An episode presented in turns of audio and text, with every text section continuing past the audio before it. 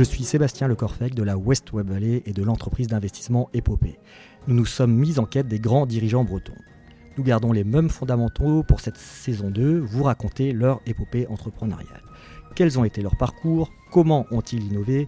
Ils sont à un moment de leur vie où ils souhaitent transmettre leur savoir. L'épopée de Serge Rambaud, c'est maintenant. Serge, bonjour. Bonjour. Merci d'avoir accepté notre invitation afin de revenir sur l'épopée de Leroy Logistique. En quelques mots, vous êtes né en 1959, vous êtes fils d'un entrepreneur de travaux publics et agricoles qui était aussi agriculteur. Après un BEP agricole et un bac, vous obtenez un DUT gestion du personnel. Suite à votre stage de fin d'études, vous entrez chez les transports Grimaud en 1981. Vous travaillerez par la suite pour la société Prost, UPS, le groupe Boc, c'est à ce moment que vous allez croiser Jacques Leroy qui donnera naissance à l'aventure Leroy Logistique. Aujourd'hui, vous dirigez Leroy Logistique. Elle compte une vingtaine d'agences avec 27 sites et quelques 600 collaborateurs pour un chiffre d'affaires de 170 millions d'euros. Et vous, Serge, comment vous présenteriez-vous? Bah moi, je me présenterai comme quelqu'un qui a eu beaucoup de chance tout au long de sa vie, puisque finalement, je n'ai rencontré que des gens qui m'ont donné euh, ou qui m'ont mis le pied à l'étrier. La première, c'est mon épouse finalement, puisque à la fin de mon stage, euh, si je suis rentré dans le transport, c'est grâce à elle, puisqu'en fait, l'objectif de mon stage, c'était que je sois à côté d'elle. Et elle faisait un stage dans un laboratoire et il s'est avéré que l'entreprise qui était en face de ce laboratoire était un transporteur. Et donc j'ai choisi de faire mon stage chez ce transporteur-là.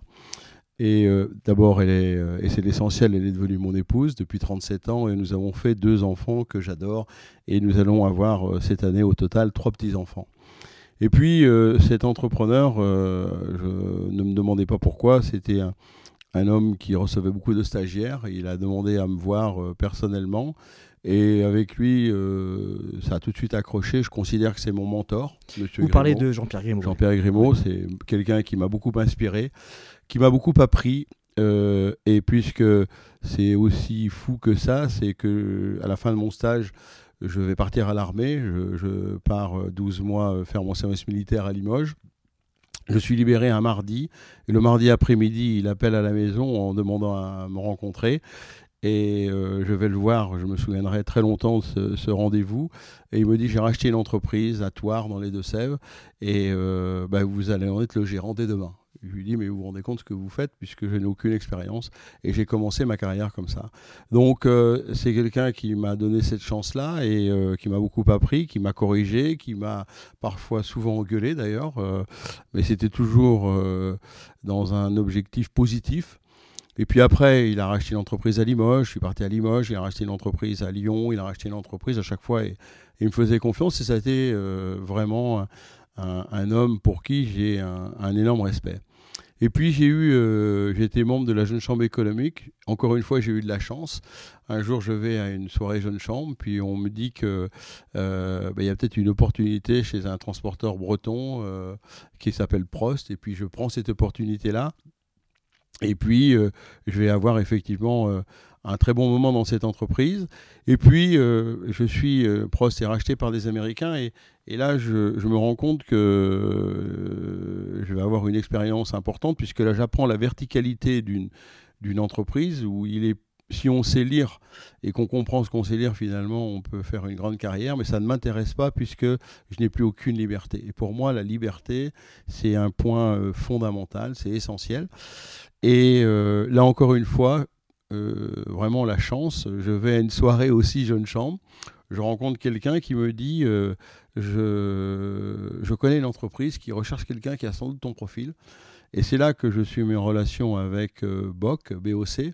Alors pour, les, pour la petite anecdote, tout le monde connaît le Vendée Globe Challenge. Avant de s'appeler Vendée Globe Challenge, ça s'appelait BOC Challenge. Donc ça, c'est la petite euh, pour la touche culturelle de ce podcast, j'allais dire. Non mais intéressant. Et, euh, et là, je, bien sûr, l'entreprise à l'époque, c'est une entreprise qui fait 25 millions d'euros, qui perd de l'argent, mais qui a des fondamentaux qui sont bons. Il y a beaucoup de gens euh, intéressés l'entreprise va être mise en vente assez rapidement, pratiquement un an après avoir intégré le groupe BOC. Et là, je vais rencontrer un autre homme que, pour qui j'ai énormément de respect, c'est Jacques Leroy, puisque euh, il y a beaucoup de candidats, mais lui euh, euh, charisme exceptionnel. Avec lui, tout de suite, je sens qu'il se passe quelque chose et, il va me donner une chance de devenir, pour la première fois de ma vie, actionnaire, même si je connais ce milieu-là par l'histoire paternelle. Mais de partir de tout seul, sans avoir été récompensé peut-être par, par mon père qui l'aurait fait avec un grand plaisir, j'ai trouvé ça intéressant et, j'avoue que Jean-Pierre Grimaud et, Jacques Leroy sont deux personnalités qui auront profondément marqué ma, carrière professionnelle. Et, du coup, on entend bien Jeune Chambre économique, c'est the place to be. Euh, à, vous, entendre euh, parler, c'est très important. Oui. parce que la Jeune Chambre économique, si vous voulez, le, m'a appris des fondamentaux, euh, on pourra en parler tout à l'heure, mais qui, qui ont fait ce que je suis aujourd'hui. la liberté d'entreprendre euh, il y a une phrase qui m'a toujours euh, impressionné dans cette, euh, dans cette association. La personne humaine est la plus précieuse des richesses. J'ai toujours considéré que finalement, comme la vie finit quand même relativement tragiquement pour tout le monde, qu'il fallait mettre quand même les hommes et les femmes au cœur de nos projets. Et les gens que j'ai cités avant et la façon dont j'ai été éduqué, on m'a enseigné qu'il fallait toujours mettre les hommes et les femmes au cœur de nos projets. Ok, et peut-on rentrer du coup plus en détail sur le roi logistique, ce, que vous faites au, quotidien Le roi logistique. Alors le roi logistique, on a repris avec euh, le groupe Alliant et la famille Leroy euh, en 1999 l'entreprise. Donc moi je suis le président de Leroy Logistique actuellement et j'ai co-dirigé cette entreprise pendant très longtemps avec Franck Leroy, le fils de à qui euh, aussi, je veux rendre un hommage particulier puisque c'est une aventure humaine exceptionnelle. On a travaillé 22 ans ensemble et euh, ce sont des. Je dirais que le roi logistique, c'est une aventure humaine avant tout. Après, Bien évidemment, on a compris euh, les évolutions de notre marché. Vous savez, euh, notre marché connaît de grandes évolutions. je pourrais vous parler de l'évolution d'Internet, le ah changement on y reviendra. On y reviendra tout à l'heure. Mais il est clair que je dirais, pour faire simple, pour moi, le roi logistique, c'est une rencontre. Ce sont des gens qui se disent qu'on peut construire euh, et se fabriquer un très beau souvenir ou fabriquer aussi en même temps une très belle aventure et, c'est tout simplement une aventure humaine. Et, les, du coup, les, 600 collaborateurs aujourd'hui euh, de l'Euro Logistique, pardon, ils font quoi? C'est quoi les métiers? C'est très varié. Nous, nous, sommes le roi logistique, et j'attache beaucoup d'importance à ça. C'est nous sommes un prestataire de services spécialisé en supply chain. Ça veut donc dire que nous offrons trois types de services. Nous sommes des organisateurs de transport, nous sommes des prestataires logistiques et nous offrons des services adossés à ces prestations comme le co-packing. Organisateur de transport, ça veut dire que comme si je devais donner une image comme un concierge dans un hôtel, vous pouvez lui demander n'importe quel service, il va vous le rendre. Eh bien, nous, en transport, c'est exactement la même chose. Notre position d'organisateur de transport pardon, nous permet d'offrir n'importe quel transport à n'importe quel client, à n'importe quel prospect. Prestataire de logistique, c'est que c'est, euh, je pense que ça va être les grandes tendances des, des, des, des, années à venir. Il va falloir reconstituer des stocks. Et nous, on aime bien aussi, nous sommes, vous savez, on est des gens terriens, on, aime bien euh, protéger nos fonds de commerce. Il est clair que lorsqu'on n'est que sur l'organisation de transport, on est sur un marché qui est beaucoup plus concurrentiel, beaucoup plus compétitif, beaucoup plus vulnérable. En étant sur la prestation logistique, ben, on a sur des contrats longs qui nous permet de sécuriser plutôt nos fonds de commerce et c'est plutôt bien pour tout le monde, pour les actionnaires, pour, euh, pour notre personnel. Et donc, euh, on fait en logistique du service sur mesure. Ça veut dire qu'on n'a pas, et on n'y tient pas d'avoir des entrepôts monoclients, on est sur des entrepôts multi-clients où on offre de la prestation sur mesure. Comme par exemple, et c'est le troisième service que j'évoquais, c'est le co-packing qui nous permet, par exemple, et en Bretagne, euh, euh, c'est l'entreprise que nous avons rachetée en juillet 2020, 2020, c'est l'exemple même où on est spécialisé dans l'agroalimentaire, où il faut faire du co-packing, mettre le produit en valeur, et c'est ce qu'on sait très bien faire. Et, quelle est votre euh, vision d'entrepreneur concernant le marché du, transport? Moi, je crois que le marché du transport, il va être... Euh, euh, je ne parlerai pas de marché du transport, je parlerai plutôt de marché de la prestation logistique. Moi, je constate trois ruptures, et je ne parle pas de, mutation, je parle de rupture. La première rupture, c'est le, changement de comportement du consommateur. Si je prends Rennes par exemple, à Rennes il y a encore 20 ans, il n'y avait pas de drive, il n'y avait pas de magasin de centre-ville style Carrefour City ou U-Market ou autre, et il n'y avait pratiquement, il n'y avait pas de, de, conciergerie Amazon à la gare de Rennes. Aujourd'hui, c'est une réalité. Il y a euh, une quinzaine de drives ou une vingtaine de drives, il y a je ne sais combien de magasins de centre-ville. Ça veut dire que le changement de comportement du consommateur bouleverse modifie complètement l'organisation de la logistique et la distribution. La pandémie a, révélé ce sujet-là. Il suffit qu'un paquebot bloque le canal de Suez et la France s'arrête. Il suffit qu'on ait besoin de vaccins et de masques et on est donc la logistique est au cœur des difficultés du, monde d'aujourd'hui. La deuxième chose, c'est euh, ce qu'on appelle la transition énergétique. Bien évidemment, les événements tragiques ukrainiens remettent en cause ou, font que l'énergie devient un produit très cher, on le voit bien, pose des tas de problèmes, beaucoup plus pour ceux qui viennent travailler que pour nous finalement, et c'est à eux que je pense.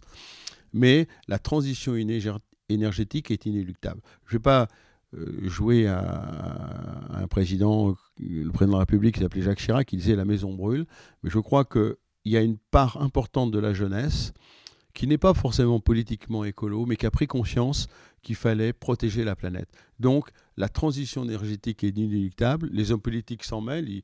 D'ailleurs, il y a plus de 43 villes en France de plus de 150 000 habitants qui interdiront à partir du 1er janvier 2025 d'utiliser du véhicule diesel. Ça veut dire qu'il va falloir réfléchir à des modes plus, plus propres. La troisième rupture, c'est ce que j'appelle le syndrome de la poubelle jaune. Il s'avère qu'on a une poubelle verte, on a une poubelle jaune. C'est un peu la, la, continuité de ce que je viens de vous expliquer sur la transition énergétique. C'est-à-dire qu'aujourd'hui, euh, on voit bien que vous venez de faire vos courses, vous remplissez, vous, vous remplissez vos placards, vous allez remplir cinq minutes après bêtement du suremballage que vous allez mettre dans votre poubelle jaune. Cette poubelle jaune va être envoyée par une, une benne à ordures, etc. Vous imaginez. Et là, il y a aussi une prise de conscience que les gens veulent peut-être acheter du vrac, veulent peut-être acheter, comme en Bretagne, un de nos clients qui s'appelle Brit, qui fabrique de la bière artisanale.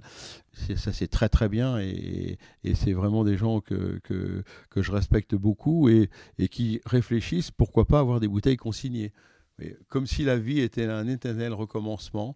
Et je pense qu'on revient à des valeurs euh, euh, finalement, euh, et je suis très optimiste là-dessus finalement, puisque c'est plutôt des valeurs qui sont, euh, qui sont encourageantes. C'est vrai, on voit un mouvement de fond, on voit à la mm. start-up Bernie du côté de Nantes aussi de, autour de, des emballages mm. réutilisables avec de, de l'inox, mais oui, un éternel recommencement, vous avez raison.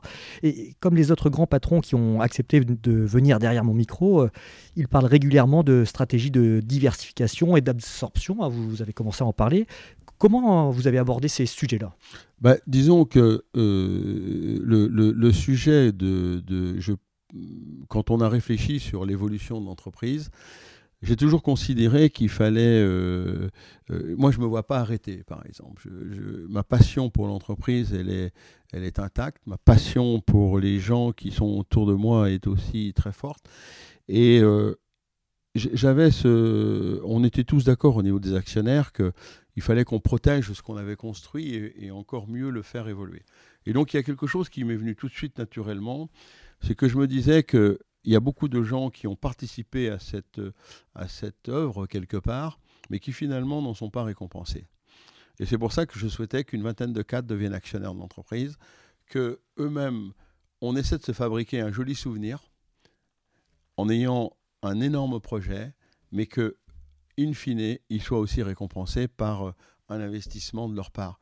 Et je n'avais pas besoin de leur euh, investissement pour apprécier leur motivation. Elle existait, cette motivation. Et je pense que la forme moderne de management de demain, c'est le paternalisme. Je crois que les gens ont besoin d'avoir un leader qui les, euh, qui les conduit vers une, une, une, destination, et notre projet s'appelle Destination 2026.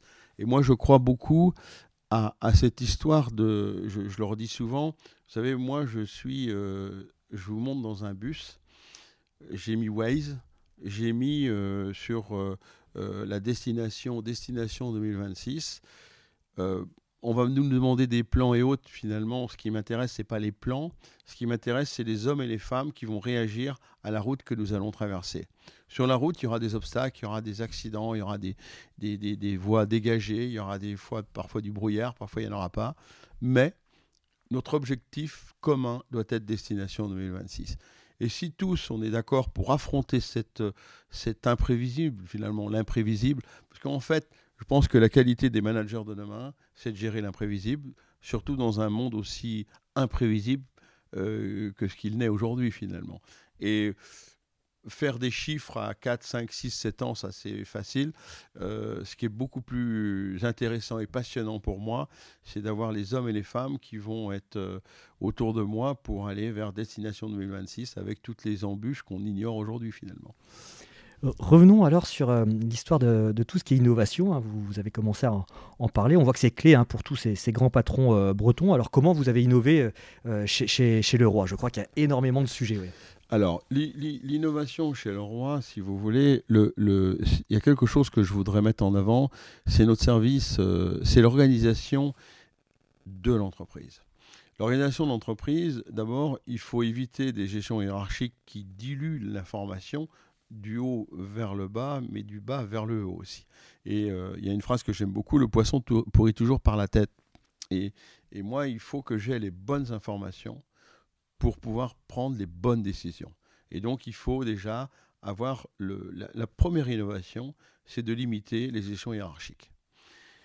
Ensuite, il faut euh, une, une, organisation qui soit comprise par tout le monde, par euh, le cadre euh, qui dirige un service, mais surtout par le cariste qui fait de, euh, de, la manutention tous les jours et qui utilise son chariot tous les jours.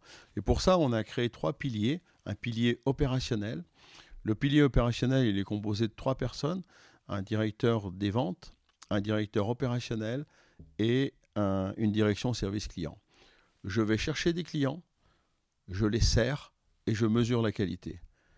Ensuite, on a un service business solution. C'est toute la c'est tout le, grand changement, et c'est sans doute le, principal sujet d'innovation de notre système, c'est qu'aujourd'hui, on est à des problèmes, on est confronté à des, problèmes complexes, à des appels d'offres complexes. Donc, on a créé un service d'une vingtaine de personnes qui sont euh, des gens issus du terrain que nous avons formés, d'autres qui sont issus de grandes écoles. il faut ce mélange, il faut cette complémentarité. Il ne faut pas que des gens issus du même monde. Il faut de la, le monde sera cosmopolite. Euh, je suis désolé pour les extrémistes, mais il sera cosmopolite. Et donc, il faut se bagarrer pour ça. Et je suis persuadé d'une chose, c'est que c'est le mélange des compétences qui fait la force d'un groupe. Et euh, mon, ce service business solution, il étudie en permanence les appels d'offres pour apporter la solution la plus adaptée. Et puis après, on a une formule plus classique, c'est les services support services DAF et autres qui sont euh, au service des autres services. Mais l'innovation, pour moi, c'est le principal innovation, c'est dans la, la D'ailleurs, on a créé une école qui s'appelle l'Académie Leroy, où on va euh, euh, former des gens, des gens de l'entreprise. Et ma, ma volonté, c'est que dans des gens qui n'ont pas eu la chance que moi j'ai eue, si on peut avoir 5-6 caristes que je connais, qui, pour plein de raisons, qu'il ne faut pas chercher à juger d'ailleurs, si on peut leur remettre le pied à l'étrier par des formations, je suis persuadé que ces gens-là peuvent faire des directeurs d'entrepôt qui seront très bons demain. Et euh, je crois beaucoup, la principale innovation, si je devais en retenir une, c'est la formation et donner la chance à tout le monde. Et, si, euh, je suis en phase avec tout ce que vous venez de, dire, et si on parle d'innovation, là je, lisais que euh, vous avez investi dans, des drones pour faire des inventaires, ce, ce, genre de choses. Euh, Alors bien évidemment, si vous voulez, les, les, les, les, les drones, ça fait partie, comme l'intelligence artificielle, il y, a, il y, a, deux sujets qui, dans les outils que nous avons informatiques, il y a de l'intelligence artificielle, et puis il y a des drones. Mais je dirais que cette technologie, pour moi, ce sont des facilitateurs. C'est une innovation normale et on, doit, on, doit se, on doit être bien sûr dans cette, dans cette, dans cette philosophie-là. Mais l'homme doit rester maître de tout ça. L'homme doit rester le, le patron de, de, À chaque fois, je veux que les hommes et les femmes, on reste les patrons des innovations. Donc après, la business solution, quand elle me dit, tiens, on a une solution qui pourrait finalement améliorer les conditions de travail de tout le monde être plus précis sur nos inventaires et finalement être plus rentable pour l'entreprise parce qu'on ne va pas bloquer l'entrepôt pendant trois jours, il faut investir dans un drone, ça me va très bien. Mais l'idée ne nous est pas imposée par la technologie, c'est nous qui allons chercher la technologie dont nous avons besoin. Ah nous avons beaucoup parlé d'innovation. Euh, pouvez-vous parler de votre stratégie euh, RSE, ESG euh, je, je, lisais tout à l'heure l'accueil convivial attitude, association Petit Prince aussi. Alors ça, si vous voulez, c'est pour moi, mais ça rejoint les sujets que je viens d'aborder. Je crois que les entreprises modernes de demain seront les entreprises qui auront une marque employeur complètement définie et arrêtée. Et pour moi, je crois que tout le monde, nous sommes en quête de sens, en fait. On veut donner du sens à nos vies. Parce que si euh, quelqu'un vient travailler uniquement pour euh, avoir sa paye en fin de mois et finalement euh, pas savoir pourquoi, et, il n'y trouvera pas d'intérêt. S'il travaille dans un groupe qui est une entreprise qui a à la fois une mission, bien évidemment, qui est celle de satisfaire ses associés, satisfaire ses clients, satisfaire son personnel, mais qui, qui a aussi une philosophie, et puis qui va se lancer dans quelque chose qui est à part, où tout le monde va être impliqué, quel que soit son poste, et qui va y trouver son compte. Je vais prendre les petits princes. Les petits princes, c'est euh, une association qui vient en aide aux enfants malades, qui offre un rêve à des enfants malades. Qui peut s'opposer à ce genre de choses Personne. Nous, on a décidé qu'à chaque fois qu'on faisait un transport, on mettrait 5 centimes d'euros dans une caisse. Qu'à chaque fois qu'on ferait une préparation de commande, on mettrait 5 centimes d'euros dans une caisse. Et on verse tous les ans entre 40 et 50 000 euros à cette association.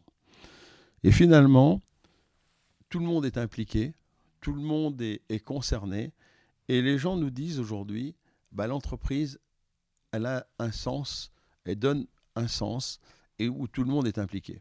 La conviviale attitude. La conviviale attitude, je ne vais pas reprendre tous les articles, je pense que la conviviale attitude, c'est un principe de vie en commun. Il n'y a que 4-5 articles dans cette conviviale attitude. Je crois qu'ensemble, il faut qu'on ait des principes. Il ne s'agit pas de donner... La chose qu'il faut évacuer de ces principes-là, c'est la morale. Mais est-ce qu'on peut vivre euh, Moi, je, crois beaucoup à la, à la notion de tribu, finalement est-ce que la tribu, le roi logistique, peut faire en sorte qu'on va passer de bons moments ensemble finalement? Et moi, je souhaite que les gens viennent au boulot, viennent au travail, avec le plaisir d'y venir. Parce qu'ils vont y trouver euh, une quête de sens peut-être avec le, les petits princes, mais aussi avec des valeurs simples qu'on s'est fixées et qu'on va essayer de, véhiculer. Et moi, ma responsabilité, ma première responsabilité, c'est l'exemplarité et que ces valeurs que je, que je, que je souhaite, eh ben, j'en sois le, le... C'est pour ça que parfois on dit que euh, je suis un peu bouffon, mais un peu rigolo, ou je ne sais pas comment on peut dire, mais euh, vous savez, la vie, c'est. j'ai appris que la vie, euh, à travers les malheurs qu'elle m'a réservés aussi, c'est que ça finit quand même tragiquement. Et, je parle en tant que logisticien. La seule chose que je n'arriverai jamais à stocker de ma vie, c'est le temps le temps est définitivement perdu. Et moi, je ne veux perdre aucune seconde. Et je pense que je veux profiter de chaque minute que la, vie m'offre, en fait. Quand, je vous entends, euh, j'avais noté, euh, c'est votre père hein, qui, qui, vous disait ça, euh, faire en sorte que la journée soit belle pour les autres. Oui. Mon père, c'est mon père, c'est sans doute. alors bien sûr, tout à l'heure, je parlais de Monsieur Grimaud et, de, Monsieur Leroy, mais on est tous pareils. On, mon, mon, père, et j'en parle avec beaucoup d'émotion, c'était un, vraiment un type bien. C'était vraiment un mec. Euh, un mec. Euh, c'est le genre de type qu'on aurait voulu comme copain, en fait. Et c'était mon papa. Et il m'avait dit euh, Tu fais en sorte qu'une journée soit belle pour les autres et n'oublie pas que la bonne humeur plus le travail provoque la chance. Et ça, un jour j'étais. Alors moi j'ai eu une enfance. j'étais on, est, on était cinq enfants, j'étais le troisième. Moi j'étais un hyperactif. Euh, très, très, très, très, très hyperactif et j'ai connu les joies du, licenciement en sixième et en quatrième, si vous voyez ce que je veux dire. Et j'ai connu plus la colle que l'école, en fait. Et, et euh, mon, mon, mon, père me, me, disait toujours, il était né en 1923, mon père, et en 1943, il s'est caché pendant deux ans parce que les Allemands voulaient le, le perquisitionner pour faire des, des blocos à La Rochelle. Et il m'a dit, tu sais, tu sais pas ce que c'est d'être caché pendant deux ans. Et j'ai eu la chance, qui me dit, de rencontrer des gens qui m'ont tendu la main et qui m'ont pas appuyé sur la tête. Et ces gens-là, et c'est là que est tu fais en sorte qu'une journée soit belle pour les autres, et après, sois toujours heureux. Il y a toujours plus malheureux que toi.